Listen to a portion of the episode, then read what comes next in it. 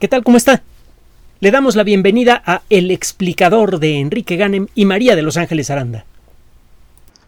Pues el día de hoy vamos a volver a tocar el tema de la computación cuántica, como se lo prometimos, lo vamos a hacer con alguna regularidad, por tratarse, por un lado, de un tema del que se habla mucho desde hace mucho tiempo, se dicen cosas que son ciertas y también cosas que son verdaderas necedades, porque se trata de una tecnología que podría cambiar de manera profunda el funcionamiento de todo aquello que involucre a una computadora. Las computadoras cuánticas inicialmente van a ser máquinas escandalosamente costosas y quién sabe, a lo mejor se quedan todo el tiempo siendo escandalosamente costosas, pero incluso de manera indirecta podrían afectar profundamente lo que hace usted con una PC, una computadora personal, un teléfono celular, etcétera, etcétera. Un tercer factor que nos invita a hablar de la computación cuántica con regularidad es que hace poco, y se lo comentamos en su momento, la empresa Google anunció haber alcanzado la supremacía computacional con una computadora cuántica. Y ya le platicamos lo que eso significa. En pocas palabras, que logró desarrollar una computadora cuántica práctica, funcional, capaz de resolver en un tiempo breve un problema que es prácticamente insoluble para una computadora grande. Este anuncio resultó ser un poco prematuro. Supuestamente logró resolver en un tiempo muy breve un problema que a una computadora cuántica le tomaría miles de años, a una computadora normal, perdón, a una supercomputadora normal, le tomaría miles de años. Pero luego resulta que los uh, constructores de la supercomputadora más rápida del mundo, la empresa IBM, dijo que no, que su sistema podía resolver el problema que había planteado la empresa Google en uh, dos y medio días. De todas maneras, de unos cuantos minutos a dos y medio días la diferencia es muy importante. Es claro que esta máquina, aunque es eh, eh, se trata de un prototipo algo tosco y casi inútil para hacer trabajos más serios, realmente funciona. Realmente consigue resolver problemas computacionales de una manera novedosa. El rollo de las computadoras cuánticas no es fácil de, elaborar. Eh, cualquier divulgador, cualquiera, cuando está elaborando una explicación sobre la computación cuántica, necesariamente tiene que hacer pausas. La mecánica cuántica tiene una característica extraordinaria que hemos discutido en otras ocasiones y que frecuentemente produce este efecto en muchas personas. Incluso entre los expertos, más bien lo produce especialmente entre los expertos. Resulta que no hay forma de expresar en términos del diario y de manera completa qué es lo que dice la mecánica cuántica. La mecánica cuántica es una disciplina que pretende explicar, y lo hace, por cierto, de manera eh, muy precisa, que explica cómo se mueven las cosas muy pequeñas. De ahí el término mecánica. En el mundo de la física, mecánica es una disciplina que pretende describir con, con precisión algún fenómeno que involucre movimiento. Pues bien, la mecánica cuántica pretende explicar cómo se mueven las cosas muy pequeñas y los principios que involucra generan imágenes mentales tan extrañas que frecuentemente los expertos se, eh, se, hacen bolas para tratar de pues de explicarlas en términos del diario. Y ya le he platicado que desde hace ya un buen tiempo existen reuniones internacionales en las que se busca encontrar algún significado semántico expresable en palabras de lo que dicen las ecuaciones de la mecánica cuántica. Y no se ha llegado todavía a ninguna conclusión específica. Eh, cuando usted trata de demostrar que la mecánica cuántica funciona eh, siguiendo reglas lógicas comunes y corrientes, se obtienen resultados verdaderamente espectaculares. Le prometo que el lunes vamos a platicar de eso y se va a ir de espaldas con las cosas que le voy a decir. Suenan a una locura, pero lo cierto es que que muchos físicos creen en las cosas que le voy a contar. No le voy a adelantar más, mejor calentamos el ambiente para el lunes, si le parece. Bueno. Una de las características fundamentales de la computación cuántica tiene que ver con un fenómeno básico de la mecánica cuántica que se llama entrelazamiento cuántico. Si usted tiene una pelota de golf, de boliche o de lo que usted quiera y la hace girar sobre su eje, esta pelota puede girar sobre su eje en el ángulo que usted quiera. Si usted está flotando en la Estación Espacial Internacional y toma una pelota y la pone a girar, esa pelota siempre va a girar en, cualquier dirección en la que usted escoja.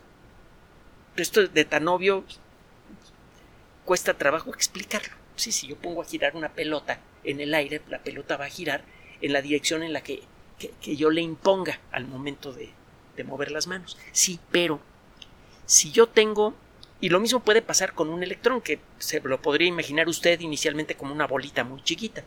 Solo que si tiene usted un protón, las partículas que hay en el centro de los átomos y que tienen carga positiva son los protones. Tiene usted un protón y tiene usted un electrón, la mecánica cuántica exige que el eje de rotación del electrón siempre sea paralelo al del protón.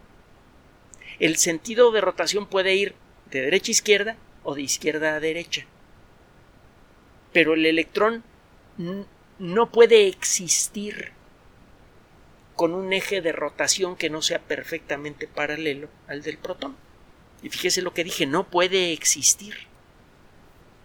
Si usted acerca un electrón que está girando con un ángulo raro al núcleo de un átomo y queda atrapado por el núcleo de por ese núcleo atómico, instantáneamente el electrón adquiere un eje de rotación perfectamente paralelo al del núcleo. No crea que el electrón va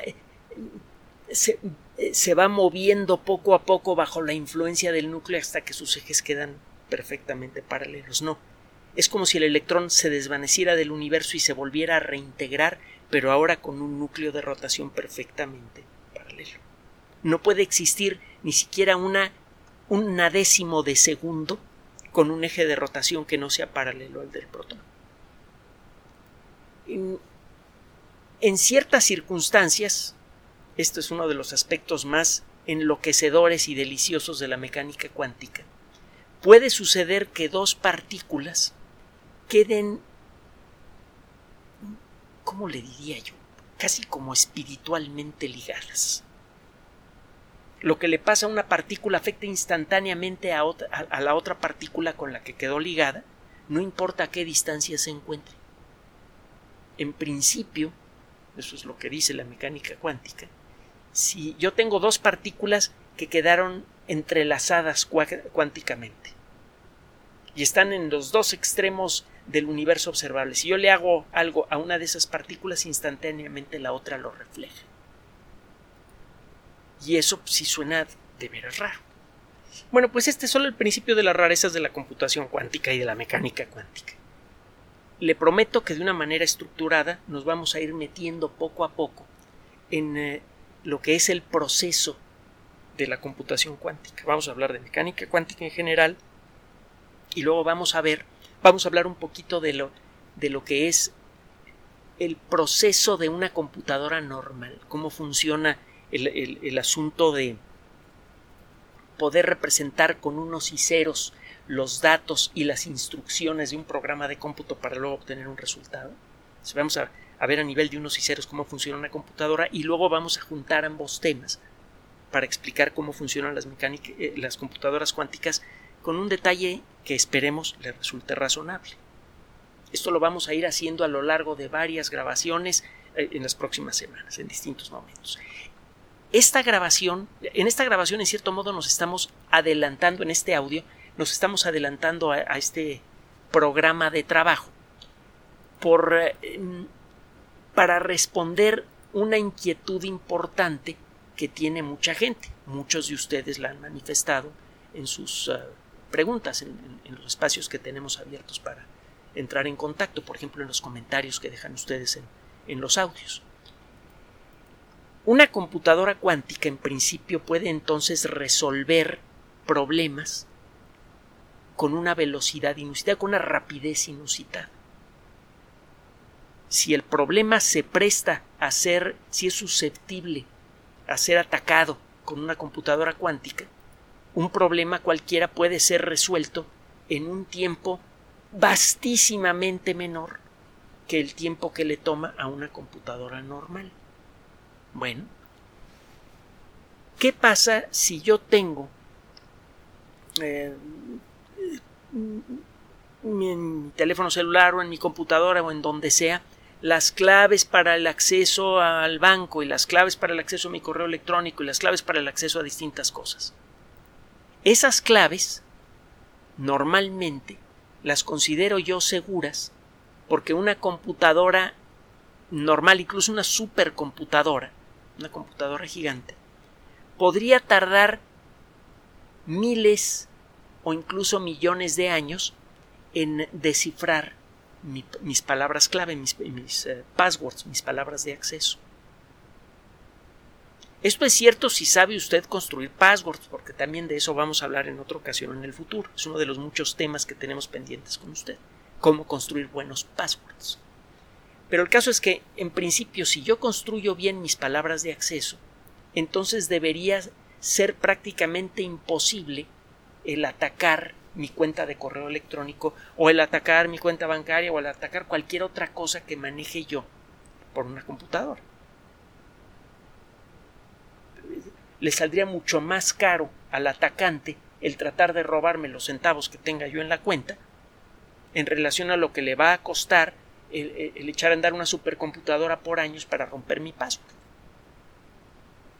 Acuérdese nada más que una hora de computación, el, utilizar a, toda capacidad una supercomputadora, las mejores supercomputadoras del mundo, por una hora le puede costar a usted varias decenas de miles de dólares si la tiene que utilizar por décadas o siglos para romper un password, eh, es claro que, eh, que, sale mucho más caro el caldo que las albóndigas. Bueno, esto mucha gente siente que no sería cierto con las computadoras cuánticas, porque las computadoras cuánticas pueden en principio resolver cualquier problema en un intervalo de tiempo mucho, muy breve. ¿Debería yo preocuparme por mi cuenta de correo electrónico o por cualquier otra cosa que tenga protegida por passwords si aparecen las computadoras cuánticas? ¿Marcaría esto también el final de la breve era de las eh, eh, criptomonedas? Al final de cuentas, uno de los aspectos más valiosos de las criptomonedas es la discreción, la, privacidad, ese valor que se ha venido perdiendo con distintos pretextos en los últimos años, sobre todo en el, en el mundo electrónico. Acuérdese que en su novela Fahrenheit 451 y también aparece alguna mención en, en, la novela de Orwell, en, 1984, se dice que la gente, que las dictaduras del futuro fueron establecidas por voluntad popular que la gente fue cediendo poco a poco sus libertades. Y está el ejemplo de lo sucedido en la Alemania nazi en la década de los 30. Los nazis llegaron al poder por votación. Y luego ya no hubo manera de votarlos fácilmente. Pero bueno. El caso es que será el fin de la poca privacidad que todavía gozamos en el Internet. el, el anuncio de Google. Y la respuesta es que no la respuesta es, eh, para comenzar, las eh, computadoras cuánticas prácticas capaces de enfrentar el problema de cómo romper una palabra de acceso bien escogida, todavía no existen. Segundo, hay un límite a la capacidad que tienen las computadoras cuánticas para hacer cálculos complejos. Existe una categoría de problemas en el mundo de la de la informática que se llaman problemas, bueno, en el mundo de las matemáticas también, que se llaman problemas intrínsecamente difíciles, problemas intrínsecamente complicados. Es posible demostrar con matemáticas que no hay forma simple de resolver estos problemas en un intervalo de tiempo breve. La solución a estos problemas es obligadamente muy, muy, muy dilatada, muy lenta. Y un ejemplo de ello es precisamente un, un buen nivel de cifrado, de codificación de la información que circula por el Internet. Este es un adelanto de otro de los temas que vamos a platicar. Nos vamos a meter con un poco más de detalle cómo funcionan los cifrados. Y le, decíamos eh, que le vamos a platicar cómo funcionan, eh, cómo construir buenos passwords. El caso es que si usted sigue las indicaciones y construye passwords de alta calidad, y si se mejoran algunos aspectos del funcionamiento del Internet, el violar las palabras de acceso, los passwords de un correo electrónico o los sistemas de cifrado de las criptomonedas sería espantosamente difícil incluso para una computadora cuántica. Le adelanto lo siguiente, porque además debe usted considerar que esta, esta grabación es una, es, es una invitación a lo que viene más adelante sobre computación cuántica. Eh, con esto estamos respondiendo sin justificar con suficiente detalle, pero estamos respondiendo una pregunta que hemos recibido muchas veces de ustedes y estamos abriendo el camino ahora sí para ir justificando esta respuesta. No, eh, eh, sería posible seguir utilizando con comodidad nuestros correos electrónicos y otros servicios que utilizan formas de cifrado, incluso las criptomonedas, en la era de la computación cuántica, pero tendrían que ocurrir algunos cambios. Las técnicas de cifrado que se utilizan en el Internet y que describiremos en otra ocasión, le permiten a usted tomar una frase, por ejemplo su password, y convertirla en una cadena de números de una longitud definida. Usted toma, por ejemplo, la frase buenos días, las primeras letras de cada palabra son mayúsculas, y las somete a un proceso a un mecanismo de trabajo, a un algoritmo que se conoce como Secure Hash Algorithm. La abreviatura es SHA. Existen distintas variantes de SHA. SHA es una familia de, de algoritmos, de recetas de cocina computacionales, que le toman a usted los números que representan a las, a las letras de la palabra buenos días, y generan como consecuencia un número que tiene una X cantidad de dígitos. Esa cantidad es constante, no importa el tamaño del rollo que meta usted adentro.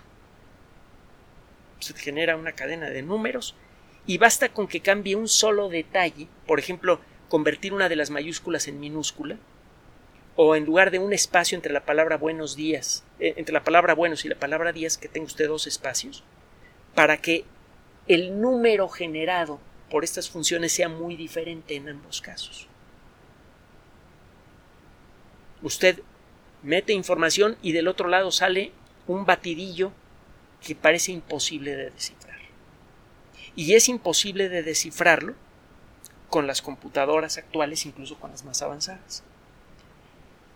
Si usted cambia un poco el funcionamiento de esta tecnología, simplemente aumentando el número de dígitos generados por el algoritmo SHA, usted puede hacer prácticamente inviolable. Eh, bueno, necesita agregar dos o tres detallitos más menores, otro día lo platicamos. Usted puede hacer prácticamente inviolable un texto cifrado con la nueva variante de SHA, incluso para computadoras cuánticas. Entonces, todo lo que habría que hacer para que todo el Internet eh, mantuviera el mismo nivel de seguridad que tiene ahora en el mundo de las mecánicas de la mecánica cuántica sería actualizar ciertas funciones que están inscritas, por ejemplo, en su sistema operativo o en el eh, navegador de internet que utiliza usted. Sería cosa nada más de hacer una actualización de su navegador o de su sistema operativo y ya tiene usted una computadora capaz de generar passwords que viajan por el internet cifrados a prueba de computadoras cuánticas. o cuando menos de las computadoras cuánticas que se van a construir en las siguientes décadas. Y si sigue mejorando la capacidad de las computadoras cuánticas, sería necesario ir revisando estos algoritmos. Pero no crea que de golpe y porrazo, esta es la respuesta a la pregunta que inspiró este, este audio, no crea que de golpe y porrazo se pierde toda la seguridad en Internet. Con respecto a la seguridad en Internet hay muchas fantasías que conviene despejar y lo vamos a hacer también a lo largo de las próximas semanas. Vamos a hablar, por ejemplo, de las violaciones a la seguridad de los teléfonos celulares, que sean, de las que se habla mucho en, las últimas semanas. Eh, ya sabes, con usted las noticias. El caso del software Pegasus. Vamos a platicar de cómo funciona el software Pegasus y se dará cuenta que no hay magia detrás de él. Se dará cuenta que muchas de las violaciones de seguridad que parecen eh, eh, verdaderamente mágicas son en realidad consecuencia de errores de programación que muchas veces son anticipables y que pueden ser detectados por la comunidad. Da la impresión de que en poco tiempo y como consecuencia del ataque de los hackers y todo esto vamos a perder la seguridad informática para siempre. Nos van a poder espiar todo lo que todo lo que quieran, sean las personas del crimen organizado, sean las personas de alguna agencia gubernamental, lo que usted quiera. Y la respuesta es que no. La respuesta es que incluso con la tecnología actual, simplemente observando ciertas reglas básicas de programación, se podría recuperar la mayor parte de la privacidad que hemos perdido con los teléfonos celulares actuales y con otros dispositivos móviles. Entonces, eh, entendemos la preocupación que, que muchos tenemos con respecto a la seguridad y a la privacidad en el mundo digital. le resumo la respuesta a la pregunta que hemos recibido de la siguiente manera. 1. Las computadoras cuánticas no van a, cuando menos las computadoras cuánticas que se prevé que se van a construir en los próximos 10 o 15 años, si más que más, no van a poder acabar con nuestra privacidad. Sin tener que mejorar las computadoras que tenemos, podríamos utilizarlas para generar códigos más difíciles de romper. Habría algunos aspectos incómodos para hacer esto, pero podríamos hacerlo. Segundo, es posible sin tener que sin tener que deshacernos de nuestros teléfonos celulares o computadoras, etcétera, eh, eh, simplemente mejorando el software es posible recuperar casi toda la privacidad que hemos perdido, casi toda. Ya hablaremos en su momento qué se puede recuperar y qué no. Y es factible en el futuro cercano que muchos de los aspectos perdidos de la privacidad se puedan recuperar totalmente simplemente actualizando el sistema operativo de nuestros teléfonos celulares y de nuestras computadoras. Faltará por ver si las personas responsables por hacer las actualizaciones de software realmente las construyen y las distribuyen. Ese es otro boleto. Pero técnicamente es posible. Entonces, anímese, las computadoras cuánticas no van a acabar con nuestra privacidad, sí va a involucrar algunos cambios en la forma en la que vamos a operar nuestros sistemas de cómputo. Eh, obviamente vamos a necesitar computadoras un poco mejores, luego le, digo por qué, pero vamos a poder confiar en las computadoras, en el uso de criptomonedas y en otros elementos de seguridad en el mundo de la computación cuántica. No permita que se nos pase hablar de cómo construir buenos passwords y de seguir hablando de temas de seguridad informática, de computación cuántica, etcétera, etcétera. Manténgase en contacto con nosotros. Siempre buscamos la manera de responder sus preguntas. Ahora, ténganos paciencia con cuestiones relacionadas con la mecánica cuántica y la forma en la que funcionan las computadoras, porque la explicación de, una respuesta puede tomarnos más de un año. Pero entonces, en suma, no, las computadoras cuánticas no acaban con con nuestra privacidad. y de hecho, es probable que dentro de poco, si se observan, si, la comunidad eh, mantiene la vigilancia sobre la forma en la que opera el software de los teléfonos celulares y otros dispositivos, es probable que podamos recuperar mucho del terreno perdido en materia de privacidad en los últimos años. Gracias por su atención. Además de nuestro sitio electrónico www.alexplicador.net, por sugerencia suya tenemos abierto un espacio en Patreon, el explicador Enrique Ganem, y en PayPal, elexplicadorpatrocinio.gmail.com por los que gracias a su apoyo sostenemos este espacio. Puede usted descargar gratuitamente estos audios en formato MP3 en Spotify y en iTunes como El Explicador sitio oficial y en SoundCloud como El Explicador y con formato de video en YouTube en El Explicador sitio oficial. Recuerde nuestras redes sociales de siempre, Twitter Enrique-Ganem y en Facebook Enrique Ganem sitio oficial, El Explicador y los grupos que usted ya conoce. Finalmente, el explicador siempre somos María de Los Ángeles Aranda y Enrique Ganem. Gracias.